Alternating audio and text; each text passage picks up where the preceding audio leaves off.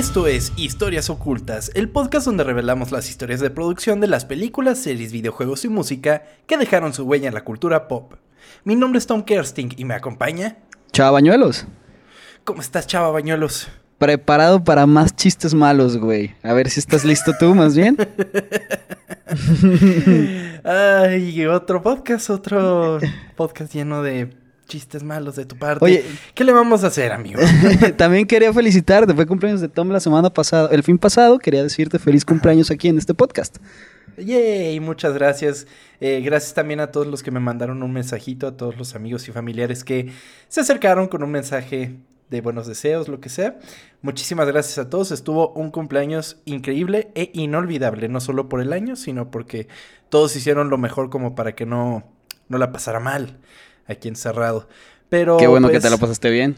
Y está chingón cumplir en octubre, no está muy spooky como, como te gusta. Es spooky, sí, es lo chingón. Es, y además, ya no está haciendo tanto calor. Bueno, que últimamente ha estado haciendo bastante calor aquí en la ciudad. Pero ya no hace tanto calor. eh, ya te puedes ir a las fiestas disfrazado. O sea, es, es, es, es lo, es lo máximo octubre. Estaría verga si hubiera fiestas, la verdad. Sí, ya sé, ni me digas. Pero bueno, ya habrá tiempo para festejar. Por lo pronto, vamos a continuar con el mes de Ocultubre, que como ustedes saben ha sido un mes lleno de historias spooky y de todas las películas que nos marcaron, ya sean de terror o, como en, en el episodio pasado, de comedia y terror. Comedia con unos toques góticos ahí de terror muy chingones como son los Locos Adams. Si no lo han escuchado, vayan en nuestro historial de, de podcast y escúchenlo. Entonces, a ver, cuéntame, ¿qué será hoy? Si habláramos de literatura moderna, no podríamos dejar fuera a Neil Gaiman. Y encasillarlo como simplemente un autor sería dejar de lado varias de sus facetas, que solo recalcan su genialidad como artista. Escritor de libros, cuentos, relatos cortos, cómics, novelas gráficas, columnista, bloguero, tuitero, escritor de teatro, cine y televisión, ganador de múltiples premios y reconocimientos. Sin embargo, también un padre. La inspiración surge de varios lugares, y cuando se es padre, los hijos son la catapulta para la creación de obras artísticas que pueden cambiar el mundo de una manera u otra. En el caso de Gaiman, su hija Holly fue la catapulta de la historia del día de hoy. Esta es la historia oculta de Coraline y la puerta secreta.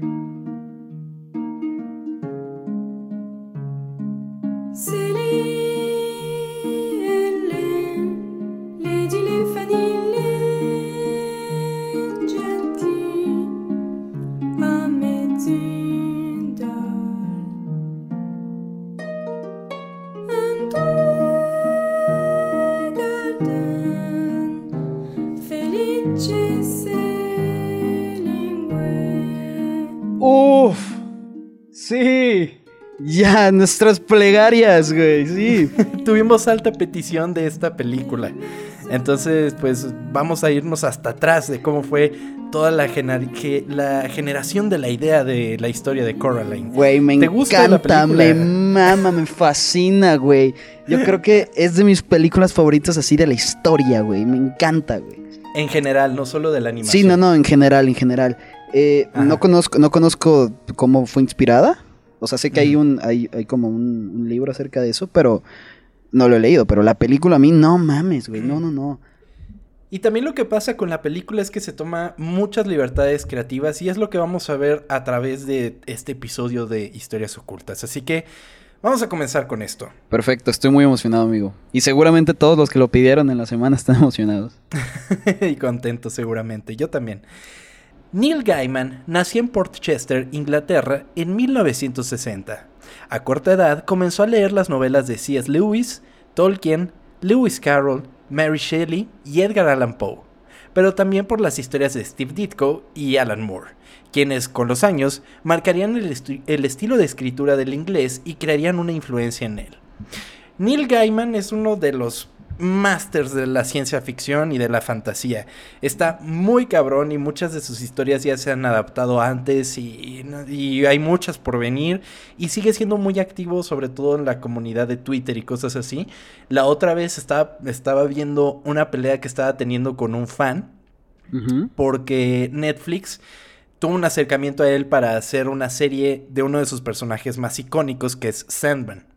Eh, Ah, sí, sí, entonces sí, van. Las, van a hacer una serie de Sandman. Y un güey le comentó en, en, Twitter, ah, sí, todo chingón, pero mientras no quieran cumplir con su cuota que siempre anda haciendo Netflix y todo eso. y Neil Gaiman le dijo, a ver, aguántame. ¿Alguna vez has leído Sandman, güey? Sí sabes que hay personajes de todas las razas, hay personajes que son completamente asexuales, o sea, ¿Qué, tendría de malo, sabes? Y se es, una pelotera, güey. Güey, es Twitter, güey. Twitter, cualquier cosa que... Es que es neta, es impresionante que cualquier cosa que pongas, güey, va a generar una pelea, güey. Exactamente. Todo, todo, es que todo, güey. Neta, todo. es que es muy... un problema que he visto con Twitter es que tú puedes escribir algo y como no lo estás diciendo, no saben con qué tono lo estás diciendo.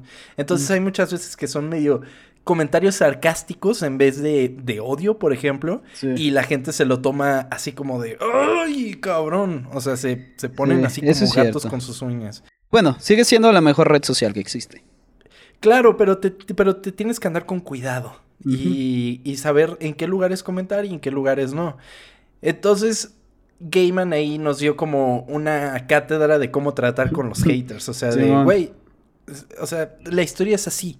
Y si no te gusta, pues no lo veas y ya. Simplemente. Es algo que tú dices mucho acerca de los reboots, güey. Que mucha gente dice, me están robando la infancia, no sé qué, bla, bla, bla. Güey, el producto original iba a estar, nadie te lo va a estar quitando el producto original no se va a borrar, no, vas a, no va a perder el legado que ya tiene, eh, de tanto sea de animada a live action, de live action animada, una secuela futura, lo que sea, ahí sigue el producto original y va a seguir siendo tan genial como se lo permita. Que sí, estoy de acuerdo. Uno de los elementos eh, medio cutres de los remakes es que están haciendo remakes de cosas que ya estaban chingonas. Entonces mucha gente lo que dice, ¿por qué no toman las películas que estaban culeras o que estaban y las hacen mejor? Puede ser. Exactamente. Exactamente. Y quisieran algo nuevo, algo, algo chingón, algo, no sé, que le diera un nuevo toque a la franquicia. Si ya van a andar de ah, o sea, quitándonos la nostalgia que tenemos, porque sí, seamos sinceros, es un negocio muy efectivo. ¿Por qué no toman de las cosas que no funcionaron y hacen una Tal vez por eso, ¿no? Por el miedo de que ya no funciona una vez y vuelvo a invertir. Qué, qué miedo, pero bueno. No se quejen, lo que, lo que está ahí sigue estando y nadie se los va a quitar. Si no les gusta, pues X. Solo no, lo vean. Exactamente. E, ese es nuestro consejo. No se malvibren, la verdad. Em, en la vida de un artista, los eventos y vivencias crean escenarios en los que ubican sus obras e historias, y no sería diferente en el caso de Gaiman. En sus años de infancia, el autor vivió en una casa enorme, que había sido dividida para crear más casas adyacentes. La forma irregular de la casa consternaba a Gaiman, sobre todo una puerta en particular, la cual, al ser abierta, daba a una pared de ladrillos. Gaiman relata que constantemente abría esta puerta esperando que algún día un largo pasillo apareciera detrás de ella. Ahí podemos ver como el elemento principal de toda la historia. Entonces, pues es algo que desde niño él vio y dijo, ya de adulto dijo, güey, quiero escribir sobre esa vivencia. Es que sí, o sea, si en tu, si en tu casa tienes como una, una puerta que no da para ningún lugar o que no conoces que abre, güey, sí te causa un conflicto, ¿no? Sí, yo creo. Nunca he tenido una casa así, pero sí debe de ser preocupante. Sí, güey. Los años pasaron y Gaiman, un reconocido autor para 1990, comenzó a escribir una historia para su hija mayor, Holly Gaiman, quien para entonces tenía 5 años. El autor quería escribir una historia en la que la heroína fuera una chica y que fuera refrescantemente creepy. Así el autor comenzó a escribir la historia de la joven y curiosa chica, a la cual tuvo la intención de llamar Caroline. Sin embargo, tuvo un error de dedo, resultando en Coraline, Gaiman analizó el nombre mal escrito y despertó curiosidad en él. Sabía que era el nombre de alguien y quería saber qué le había pasado. La historia de Carol Caroline. la historia de Coraline fue pensada por el autor en solamente 5 o 10 páginas, y debido a una mudanza a Estados Unidos y otros trabajos, Gaiman dejó pendiente esta historia. Los años pasaron y cuando menos se dio cuenta, Holly ya era una adolescente.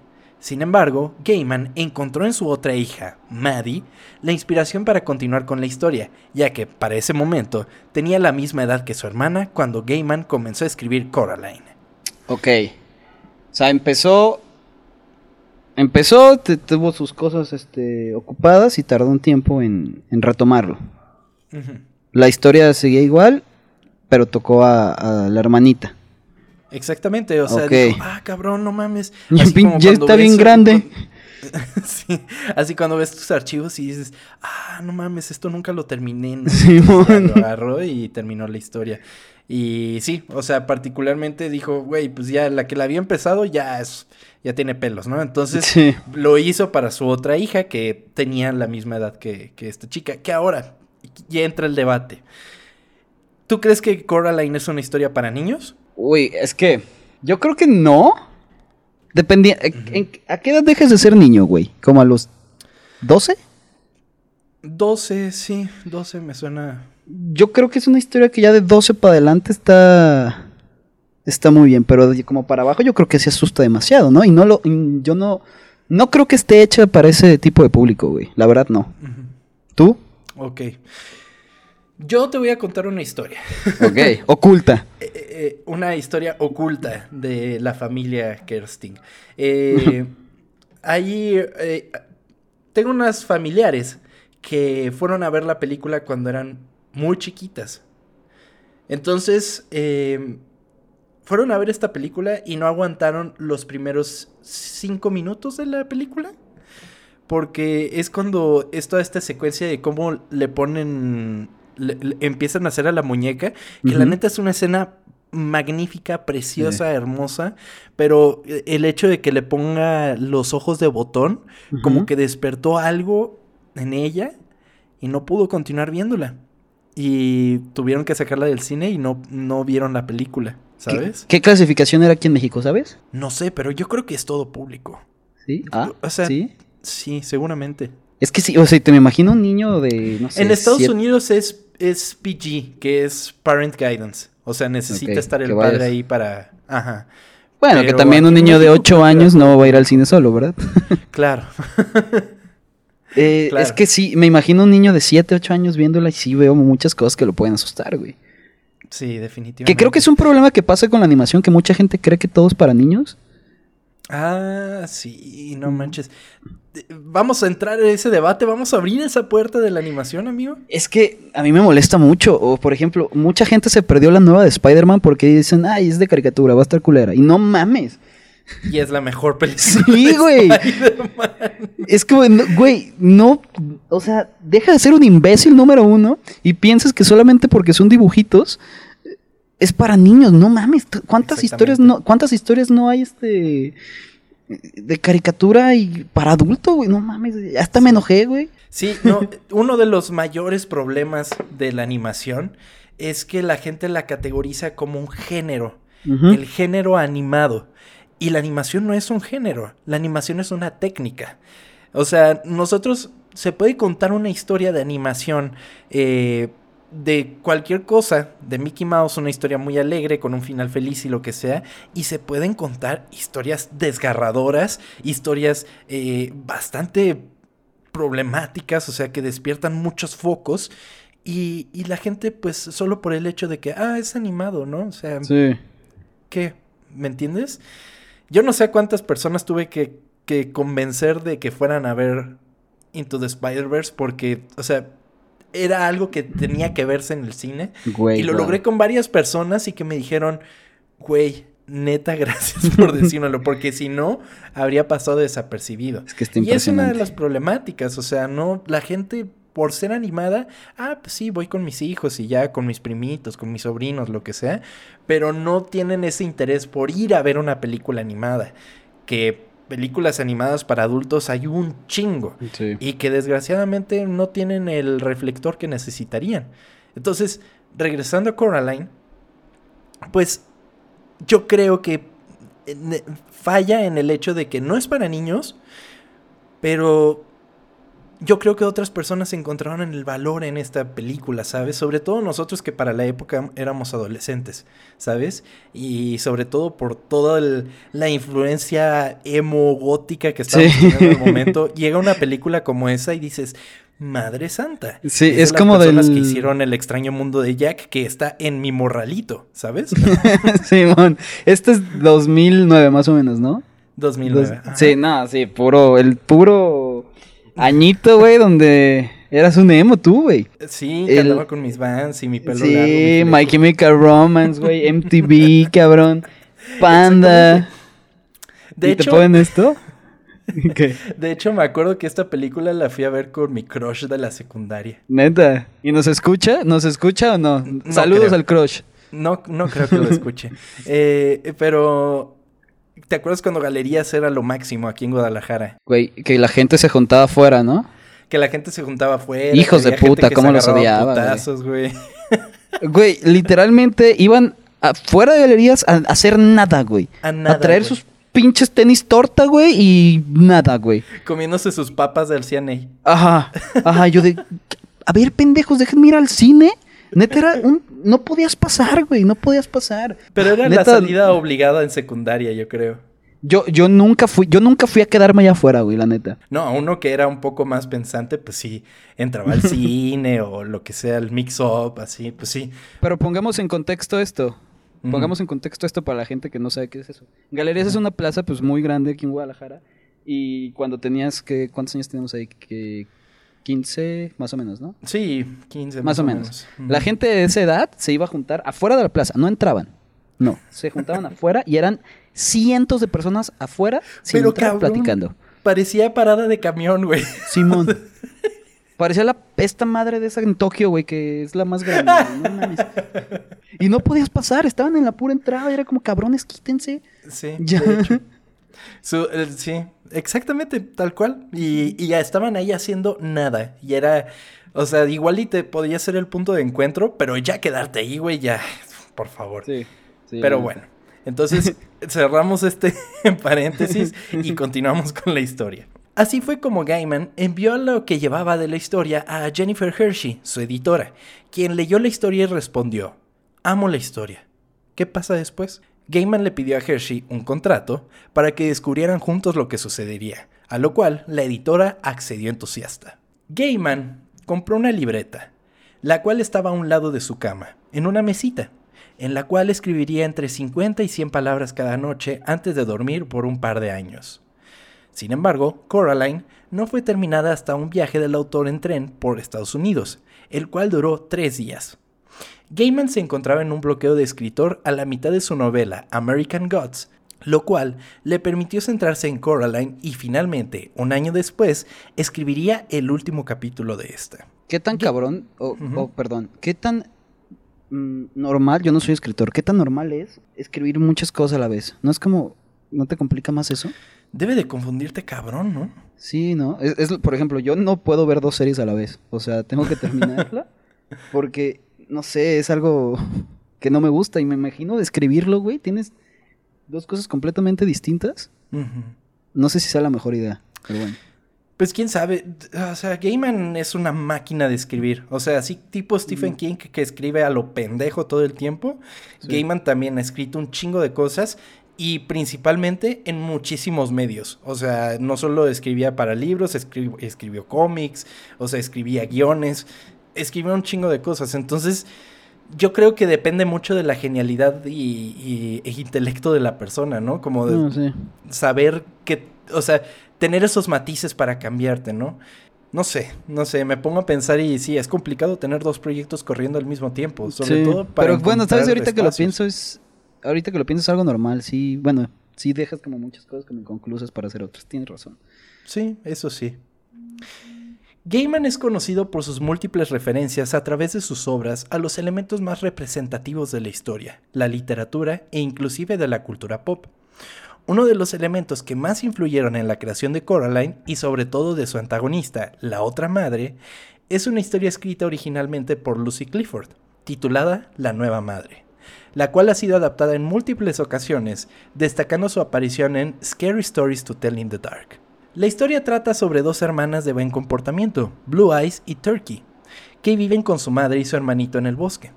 Un día, los niños conocen a una niña extraña que les dice que tiene un hombre y una mujer diminutos en un compartimiento de su guitarra, y solo se los mostrará a niños traviesos.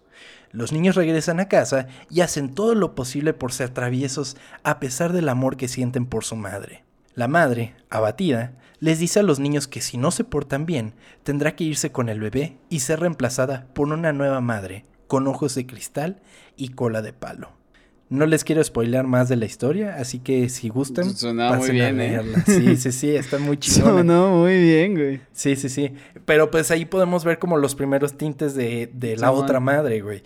Que Coraline llega a este mundo que es la idealización de su mundo, pero pues es, así, no, así no puede ser la vida. Y, y, la otra madre, un antagonista que da un chingo de miedo. Pinche otra madre. güey, imagínate tú un día, cuando en tu niñez, despertarte ir a la cocina a ver, porque no sé, huele a hot cakes, güey. y darte cuenta, o sea, ver a tu mamá y que se voltee, güey, y tenga como estos ojos de botón, güey. Sí, güey. O sea, no mames, es un miedo cabrón, güey. Sí, sí saca, sí saca mucho de pedo, porque los papás de Coraline no son malos, solo están como sumamente estresados, lo cual es muy normal en los padres.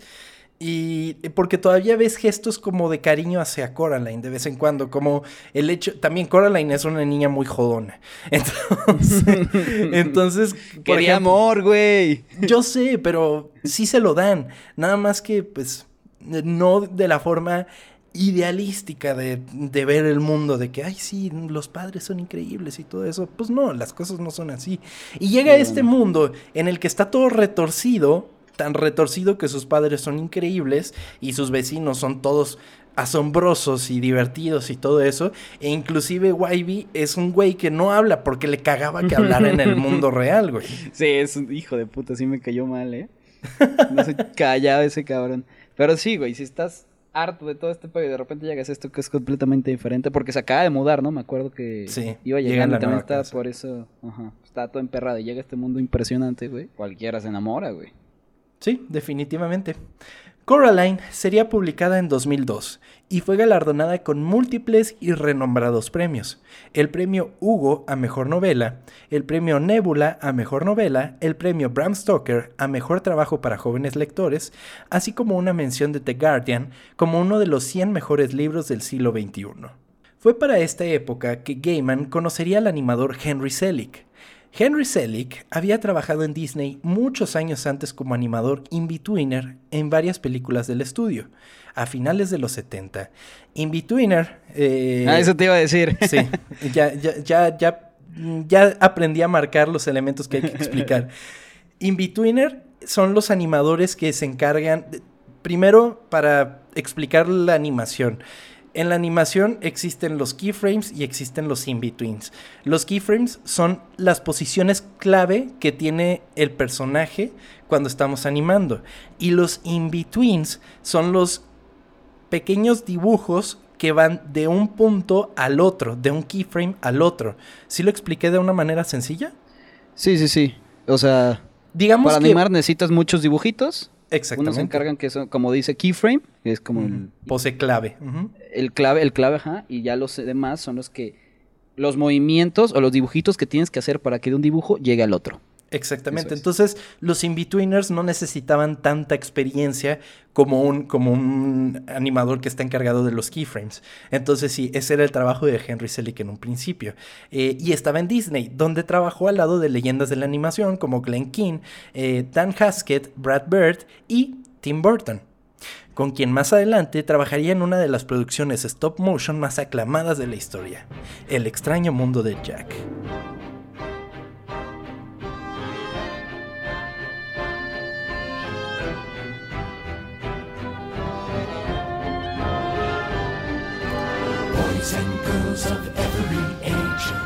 Wouldn't you like to see something strange? Come with us and you will see. This our town of Halloween. This is Halloween. This is Halloween. Pumpkins scream in the dead of night. This is Halloween. Everybody make a scene. Trick or treat. Tell the neighbors gonna die. ¿Qué que, perdón por decirte, también le cambiamos el nombre muy raro, ¿no? Sí, eh, The, Nightmare Before, Christmas. que de hecho, quizás para Navidad estaría chingón hacer un episodio de, esta película. Pero, y por eso no quise profundizar más. Nada más voy a decir, había mucha gente emo que todavía lo todavía usan ese tipo de cosas. Ay, güey, pero este es que el extraño mundo de Jack es increíble. O sea, a mí me gusta. Güey, la primera es, bueno, no, no, vamos, a profundizar, pues, pero bueno. Este mismo güey fue el que hizo la del durazno gigante, ¿no? Sí, exactamente. El melocotón, como dirías tú. El melocotón. Gaiman admiraba el trabajo de Selig y Selig admiraba el trabajo de Gaiman. Así, el autor invitó a Selig a trabajar en una adaptación fílmica de su más reciente libro. Selig, así, puso manos a la obra en un tratamiento cinematográfico a la historia. Comenzó a escribir un guion debido a que a primera vista la historia daría para unos 47 minutos de película, por lo cual Selig se dio algunas libertades, libertades como la inclusión de un nuevo personaje, Wavy. Wavy no, estaba no está en el libro original, es completamente hecho para la película. Necesitaban a un güey que estuviera chingando, güey. Oye, ¿pero estuvo pensada siempre para animación? No, de hecho no. Ok, ok. Sin embargo, existe otro factor en la historia de la producción de Coraline. El estudio realizador, Laika. Que, a ver, e, esta fue su primera, ¿no? sí, su, su primer producción grande y bajo el nombre de Laika. Ok, que ha sacado muy buenas películas, en mi opinión, güey. Sí, pero Coraline ha sido su mayor éxito. Desde entonces no han tenido una que les tope. Quizás podamos decir que de historia, que hay películas que están más chingonas y todo eso, pero Laika ha sido así top. Ha ido para abajo, dices. Constantemente, cada película que sacan le invierten más dinero y gana menos la película, pero eso no quita que los que la calidad como, como películas baje, la neta, eso es un constante. Paranormal Ajá. Box Trolls. Box Trolls, ajá. Sí, ¿no? Ah, eh, Cubo. Cubo. Sí, es de ellos, ¿no? Sí. Sí. Y. Ah, güey, peliculón Mr. Link. Me mama Mr. Link, güey. Mr. Link está muy chingón. Está verguísima, güey, sí. De hecho, ganó el Oscar, creo. Mr. Link creo que ganó el Oscar. Eh, no, sé, si se nos pasa, pues ahí nos dirán. Pero esas son como los estandartes de, de Laika.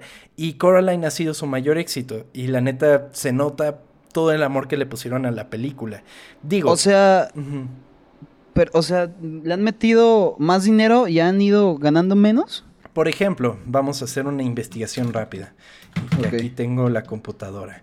Mr. Link, que fue la última película que, hizo Laika Studios, tuvo un, un budget, un presupuesto de 102 millones de dólares. Y recaudó 26 millones. No mames. Exactamente. Entonces sí eh, ha sido problemático. ¿Por qué? Pues sí. Ah, bueno, y, les dije que ganó el Oscar, no lo ganó, lo perdió de hecho contra Toy Story 4, ahorita estoy viendo. Ah, o sea, la verga, estoy aquí. Este, ¿pero por qué? Pues la gente ya no está interesada en el stop motion, la verdad. Si no es una película CGI de computadora, la verdad a la gente no le interesa.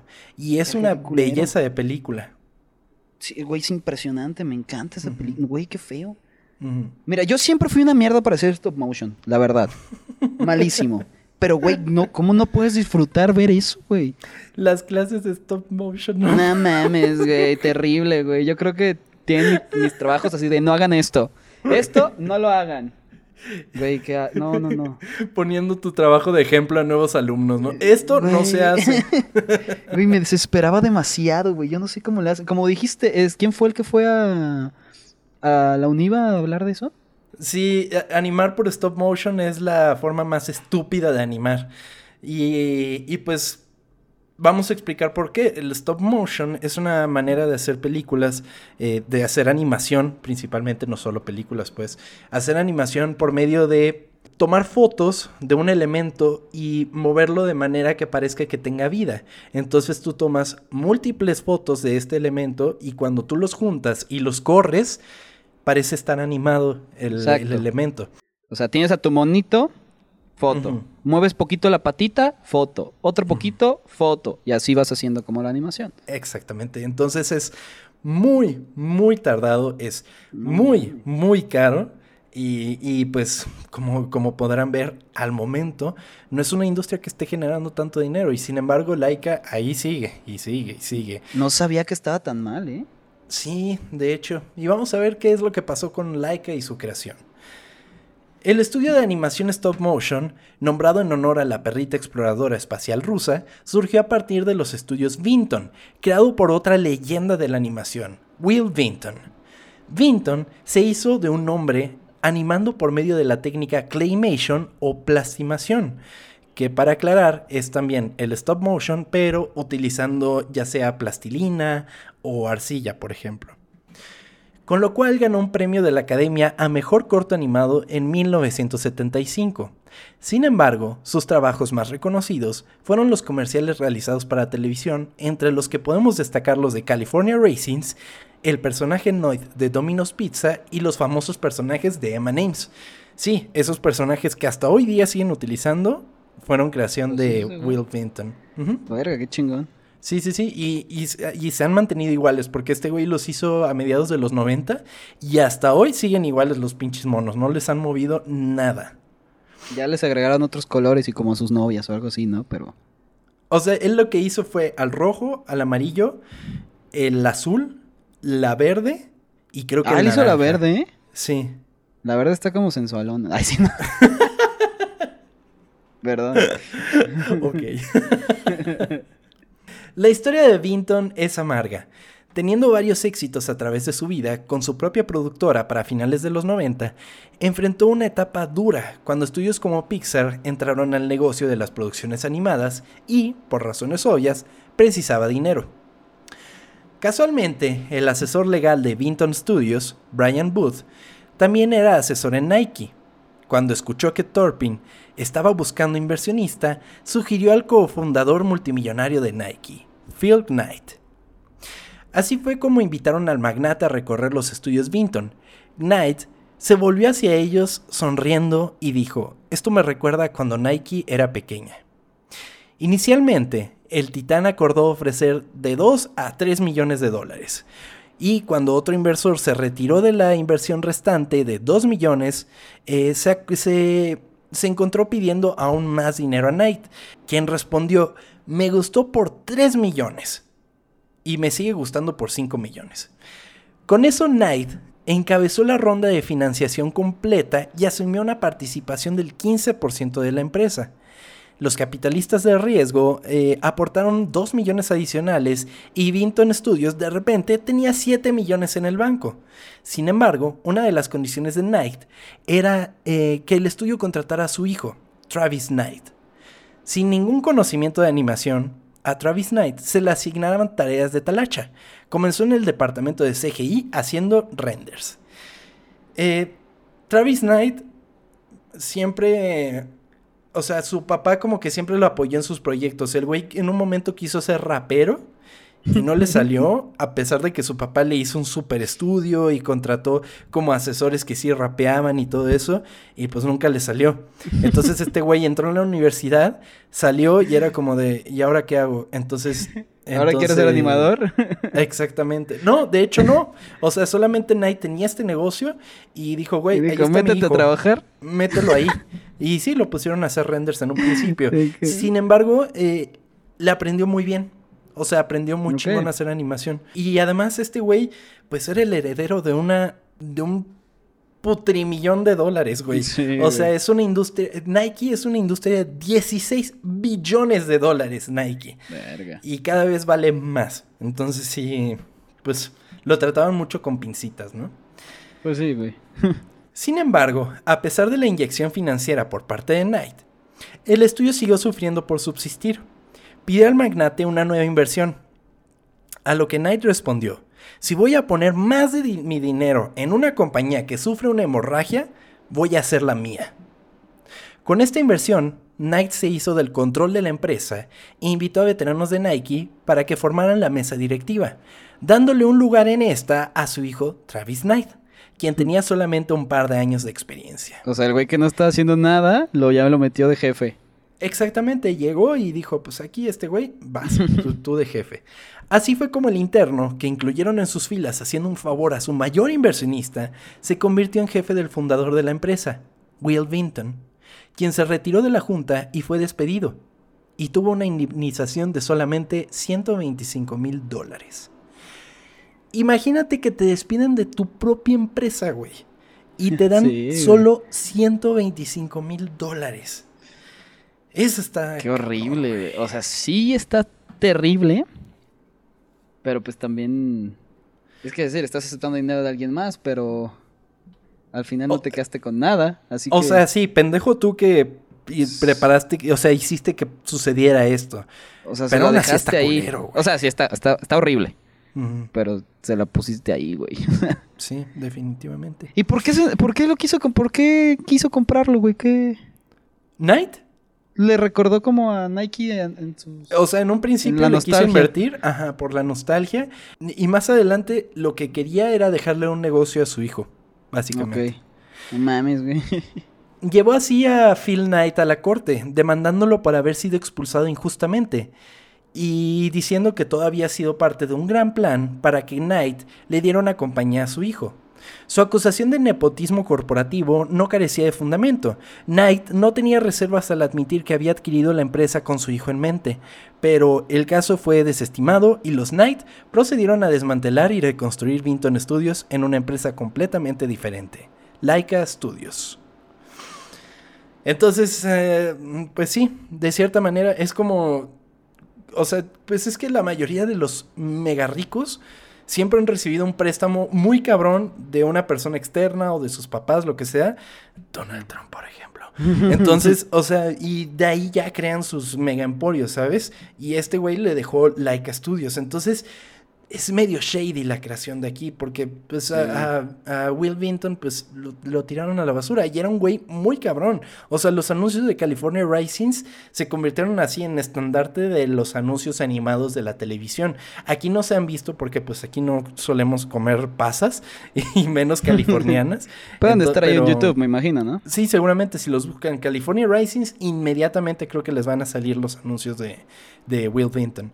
Y pues se O quedó sea, sin sí nada. se hizo, una, se hizo una forma muy culera laica, pero Exactamente. sacó Coraline, así que ¿qué podemos hacer? En el proceso de, indemn- de indemnización, Knight también se hizo del trabajo de toda la vida de Vinton. Los M&M's, los California Risings, incluso los derechos de marca comercial legal del término claymation. Will Vinton, una vez el rey de la arcilla, había sido destronado. Verga, no, ese está feo, güey. O sea, todo la tra- el trabajo de este güey se va directo a este conglomerado. Dices, uy. Uy, sí, eso sí está... O sea, me dijeras que lo del estudio va. Pinche Bill Vinton, pues ya. Pero le quitó todo, güey. le quitó todo, todo, todo, todo. Entonces sí, ahí, ahí medio... Al final de cuentas son problemas corporativos que, como ese, hay muchísimos y mucho más cabrones. O sea, es muy normal que pase este tipo de cosas. Pero ya cuando lo ves desde una perspectiva de que este güey era un artista, Will Vinton era un artista, y le pasa eso, mm, sí es un poco es triste, la verdad. Ajá.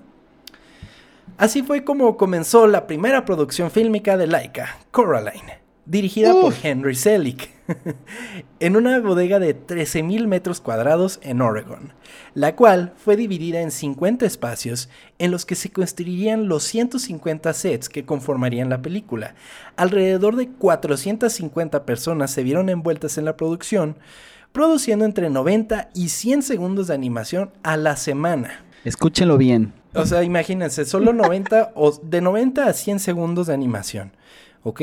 Y teniendo en cuenta que no todo ese metraje va a ser utilizado, pues eh, es medio complicado, ¿saben? Güey, suena súper de hueva.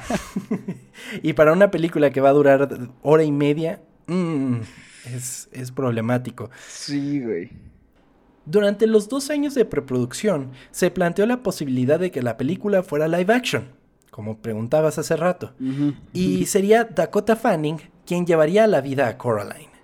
Sin embargo, la idea se desechó, pero Dakota Fanning mantuvo su trabajo para Coraline, esta vez dando voz a la marioneta, la cual despertó mucho interés en la joven actriz cuando la vio por primera vez.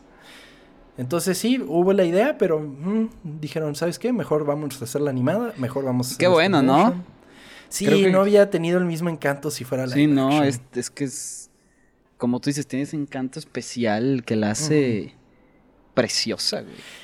Y menos para la época que todavía los gráficos por computadora todavía no estaban tan increíbles como podrían llegar a ser. Sí, es, esa escena final de que se convierte como en, en arañas y... Sí, se hubiera visto un poquito raro, ¿no? Entonces sí...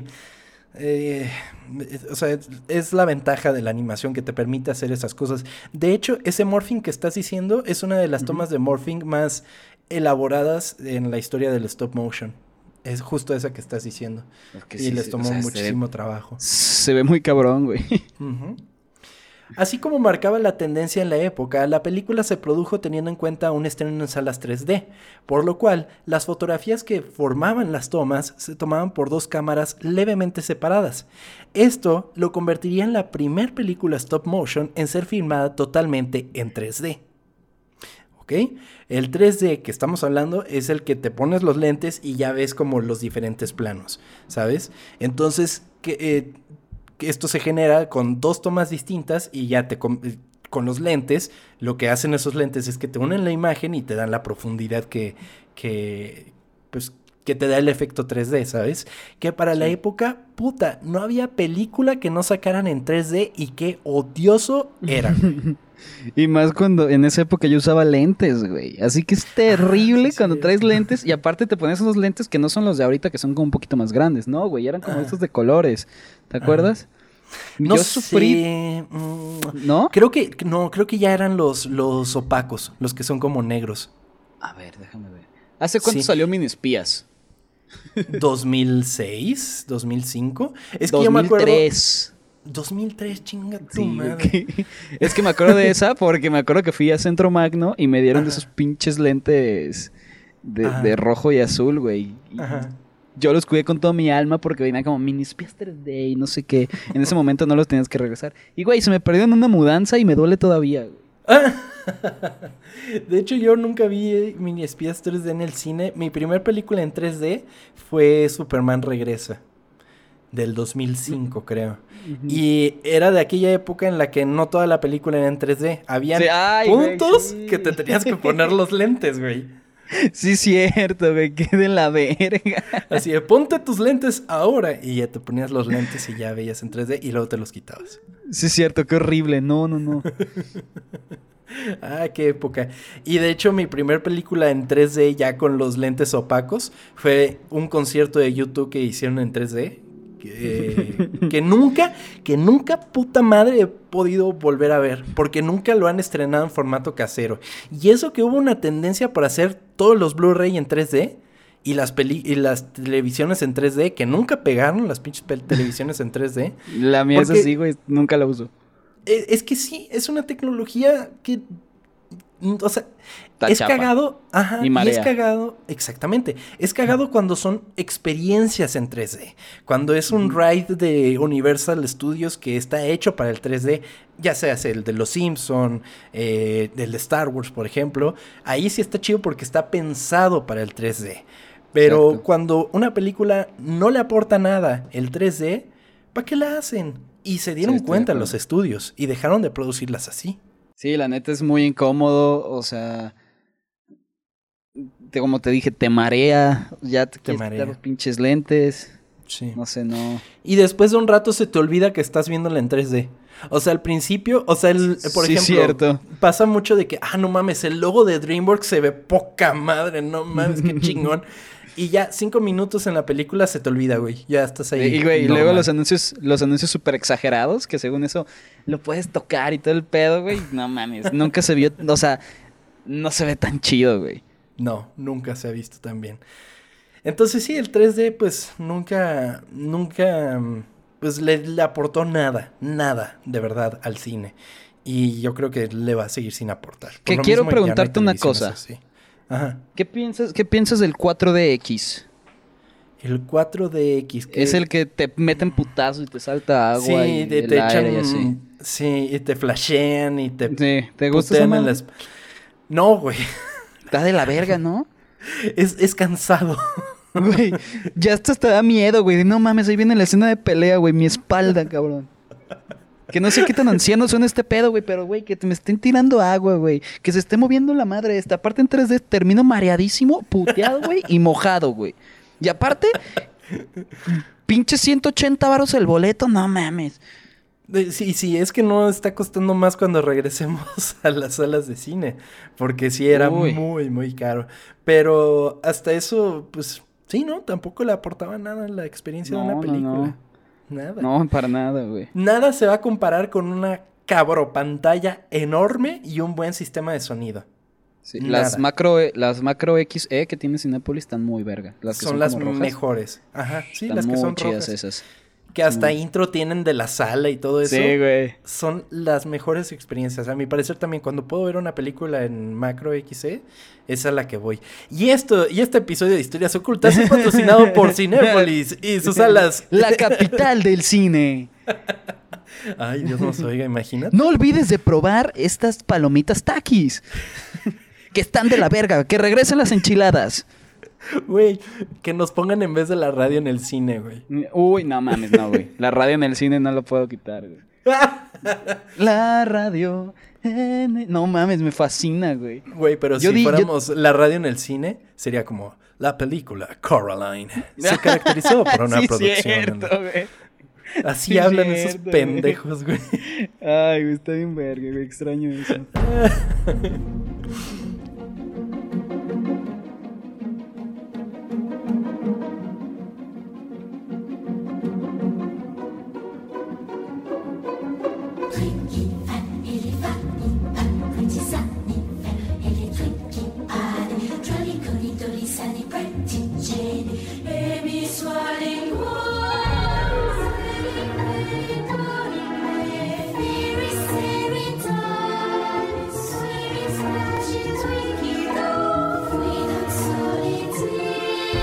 Coraline se caracterizó por ser una producción en la que los técnicos tuvieron que improvisar utilizando objetos de la vida diaria para crear escenarios.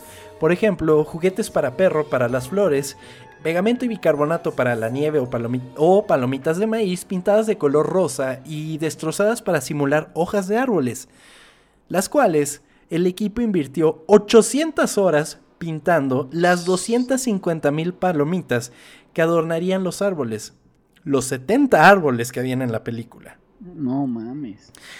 Porque No, ¿sabes qué no. pasaba? La parte del, del grano la querían pintar roja y toda la parte blanca la querían pintar rosa. Entonces imagínate estar pintando pal pinche palomita por palomita, güey. Güey, al que se le ocurrió eso, perdóname, pero estás loco, güey. Entonces sí, o- era muy, ¿cómo decirlo? Artesanal. ¿Sabes? que de por sí el stop motion es una, es una Sí. técnica muy artesanal. eh, pues ya hacer este tipo de escenarios y todo eso, pues sí está muy, muy, muy elaborado, ¿sabes? Cada objeto que vemos en pantalla fue creado específicamente para la película y para la mayoría se utilizaron técnicas de impresión 3D en el desarrollo y producción de la película. Para este fin se utilizó la tecnología PolyJet, la cual permite que la impresión se realice en múltiples materiales para un mismo modelo. Sin embargo, hay que tener en cuenta que todos estos modelos los tenían que pintar a mano. Entonces, sí, también. Hay un, hay un video en YouTube que he visto de cómo, cómo hacen como cada carita. Si les interesa verlo, busquen así como caras Coraline y está, está muy, muy interesante ese pedo. güey. Exactamente, que es justamente el tema que voy a tocar. Las Ah, marionetas. No, no, no, está bien. Vayan a ver ese video que de ahí también tomé mucha referencia. Hay muchos detrás de cámaras de Coraline que están chingonas. Eh, las marionetas para la película eran capaces de tener hasta 208 mil expresiones faciales. No mames. Las cuales fueron logradas gracias a la división de la cabeza de los, de los mismos en dos hemisferios, superior e inferior. Entonces, ¿qué, ¿cómo hacen estas eh, máscaras? Si pueden ver el detrás de cámaras mejor.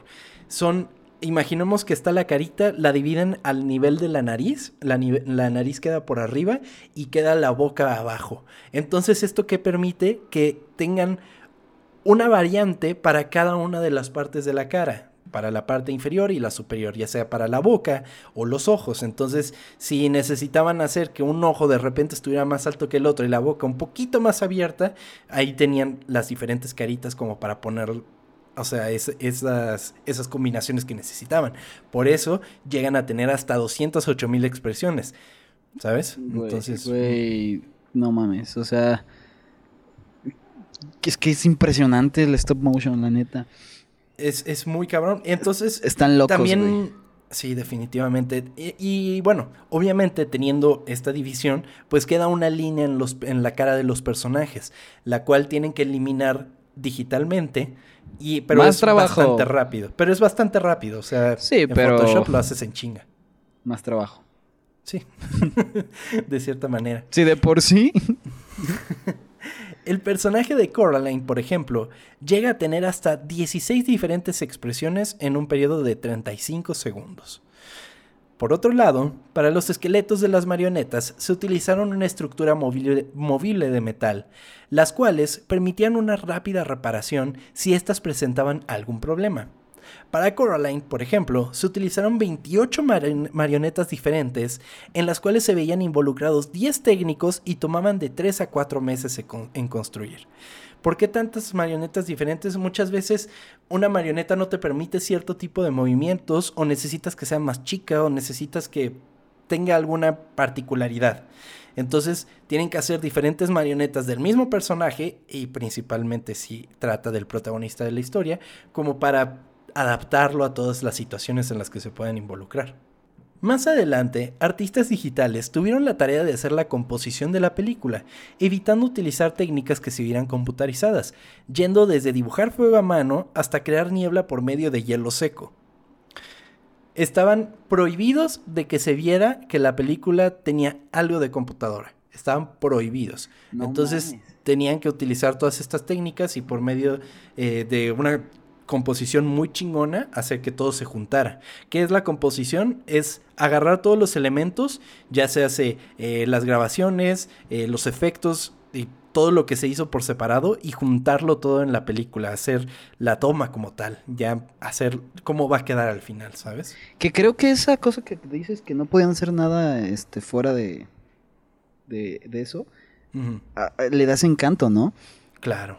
Es que todo, o sea, nada, nada como, no sobresale, nada queda fuera de lugar y todo se ve como que es del mismo lugar y se ve impresionante.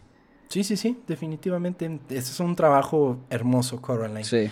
La producción fue tan meticulosa que inclusive se contrató a Althea Chrome, quien tenía la tarea específica de crear la ropa en miniatura para los personajes, utilizando agujas tan delgadas como un cabello humano. Imagínense, si de por sí enhebrar una aguja es un pedo, imagínense el tamaño de un cabello humano. Güey, es que cada cosa que hizo le está generando, me está generando más hueva, güey. No mames. más hueva y más aprecio por la película. O sea, sí. O sea, sí dicen, todo esto hicieron porque al final vale la pena, güey. Ve, ve el. la sí, ve el producto final, sí. Pero, güey.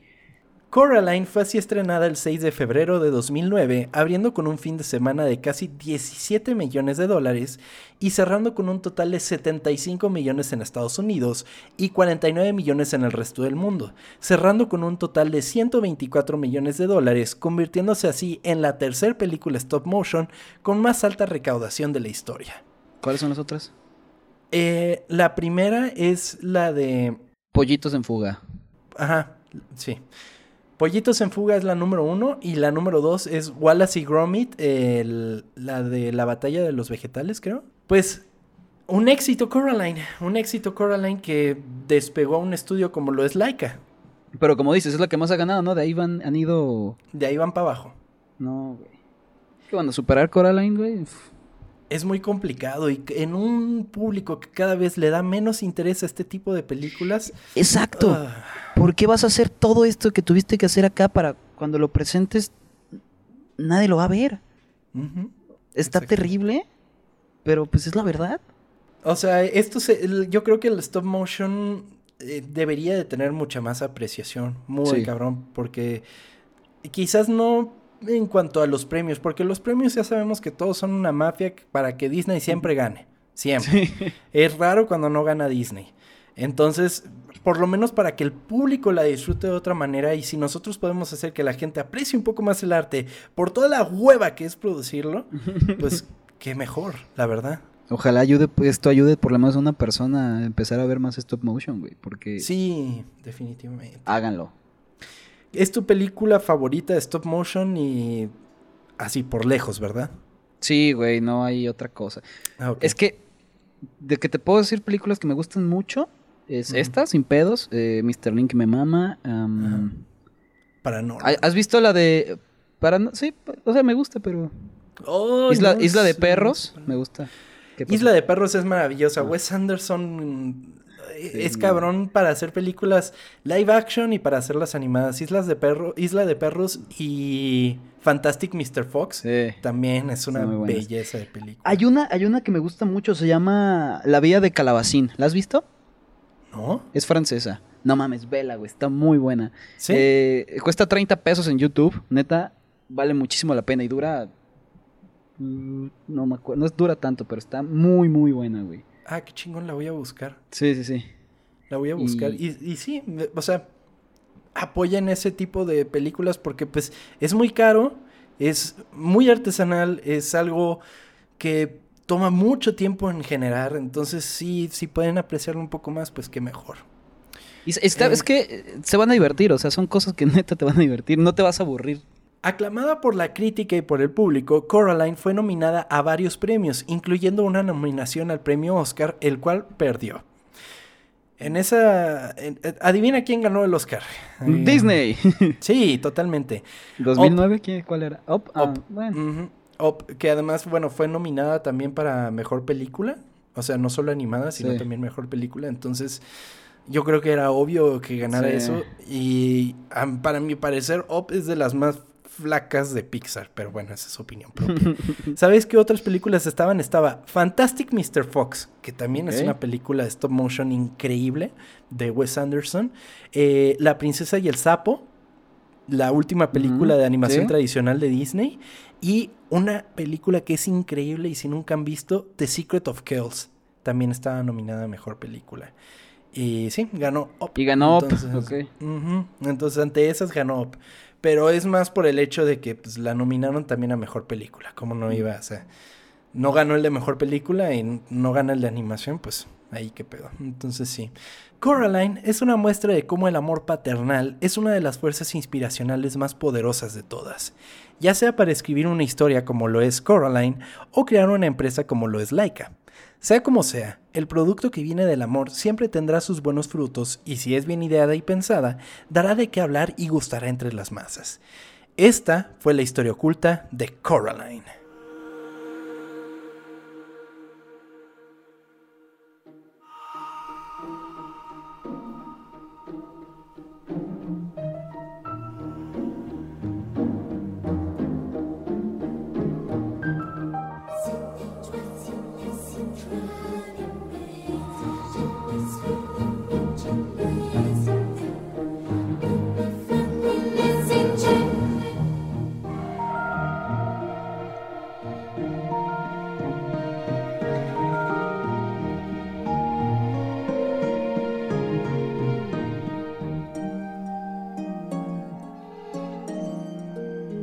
Amigo Tom, quiero agradecerte de parte de todas las personas que te estuvieron chingando. Que ya no, chingando no es la palabra, insistiendo. Bueno, es que creo que se han dado cuenta que soy muy grosero. soy muy grosero, así que chingando para mí es como pidiendo. Ajá. Yo nunca, yo nunca ofendería a la gente que nos escucha. Muchísimas gracias a todos esos. Gracias. Tengo dos cosas que decir. Ah, bueno, ya dije una. Ahora sí tengo solamente otra cosa que decir. Ajá. Eh, en YouTube existe un canal que se llama El Mundo de Soul. Soul con Z. que el güey se, se dedica a hacer teorías. Y tiene unos videos acerca de, teorías de Coraline. Podrían escucharlo, neta, está muy divertido si les interesa. Ah, órale, qué chingón. Sí. Habla como de que quién es, eh, en realidad, quién es la, la otra madre y cosas así. Está, está interesante. Ah, ya, qué chingón. Ok, ok. Entonces, para que vayan y lo escuchen. Cuéntanos, chava, qué nos dicen nuestros amigos en redes sociales, arroba ocultas en todos lados, ocultas con doble O porque somos muy cool en este podcast. Dejen su like, síganos y principalmente suscríbanse en Spotify o la red social de su preferencia. Como ya saben y ya habrán visto, ya estamos en la Apple Store, iTunes, Podcast, no sé qué. Eso. Sí, ya nos pueden escuchar en sus dispositivos Apple y de manera fácil y sencilla. Entonces ya estamos en varios lugares, Anchor, Spotify, Apple y si tienen chance y la oportunidad y sobre todo los medios para dejarnos una reseña en Apple Podcast, sería increíble. O sea, ahí dejar sus cinco estrellitas y dejar un comentario nos ayuda un chingo para que nos hagan más caso en esa plataforma. Que por ahorita donde más nos escuchan es en Spotify, pero también si a ustedes se les hace más sencillo Apple Podcast, por favor, háganlo. Muchas gracias. Y también te quiero decir que mm, me aguanta decir el chiste, güey. Y quiero que me lo reconozcas. Acerca del nombre del escritor. Neil Gaiman. Ay, güey. Gaiman. me lo aguanté, güey. Pero bueno. Ay, bueno. O sea. O sea, es lo que puedes destacar del autor de Coraline. No, no, no. de- Le de agradezco American todo. Gods. de- Le agradezco todo, güey. Pero pues se llama Gaiman. Y aparte su hija Holly. Holy Gaiman. Perdón, ya. Eh, tenía que decir un chiste malo. Ay, no chava, ay, chava, no puede ser, no puedes, no puedes tener ni un día bueno. O sea, neta. Siempre te pierdo al final del podcast, ¿verdad? Se me va a pasar lo mismo, ¿verdad? Y ahora sí, a redes sociales, arroba ocultas. Vamos a mandar saludos a Mario Yadud. Ajá, Esbaide. nuestro amigo Mario Yadu, Esbaide. ujú. También Arroba a. Es bonito. Ah, también a E. Álvarez 19. Ajá, Ah, un saludo. Ah, Pepe Mercado también. Saludos, Pepe. Muchas gracias por sus comentarios. Ya te vamos a hacer caso, Pepe. Tranquilo, tranquilo. También eh, Amicor. Claro, Josh Segovia, eh, que, que casi le da un infarto por mi culpa. Una disculpa. Ah, porque no habías visto a la- Los Locos Adams, ¿verdad? La de los 90. Ajá, sí. Ah, ya. Perdón. Eh, Iván-Roby, saludos. Muchas gracias. Planeta Terror Podcast, saludos. Y a Champ. Muchas gracias, Champ. Champ, eh, muchas gracias a Planeta Terror y a Champ porque nos estuvieron compartiendo con su audiencia. Entonces, nos ayuda un chingo que lo hagan, nos gusta un chingo, nos hacen muy felices y, y bueno, nos hacen crecer, que es lo más importante. Gracias a todos. También Gracias a eh, todos. le quiero mandar un saludo personal a Iván Villegas. Muchas gracias porque constantemente se acerca a decirme, güey, la neta están haciendo un trabajo bien chido, eh, tienen muy buena química entre ustedes y todo eso. Entonces ahí pues es un pequeño apapacho de, de lo que estamos haciendo, de todo el tiempo que le invertimos a este podcast. Entonces sí, muchas gracias por escucharnos Muchas gracias. y sobre todo por Estén atentos a la siguiente semana, que si se dan cuenta, es el último Historias Ocultas de octubre, de Ocultubre. Entonces, tenemos preparada una historia que tiene muchos secretos detrás de ella y que va o sea, me voy a asustar. Me voy a asustar lo que me estás cabrón. diciendo. Me voy a tener Muy que poner cabrón. Pedo di- una vez más. Te di chance, te di chance los últimos dos episodios para que estuvieras tranquilo para en el último irme con todo. Güey, te perdono porque con Cora ya hazme lo que quieras, la verdad. Asústame. Ok, perfecto, perfecto. Entonces nos escuchamos la siguiente semana aquí en Historias Ocultas. Muchas gracias por acompañarnos. Chava, muchas gracias por escuchar esta historia. Gracias a ti, Tom, por platicármela. Gracias a todos. Nos vemos.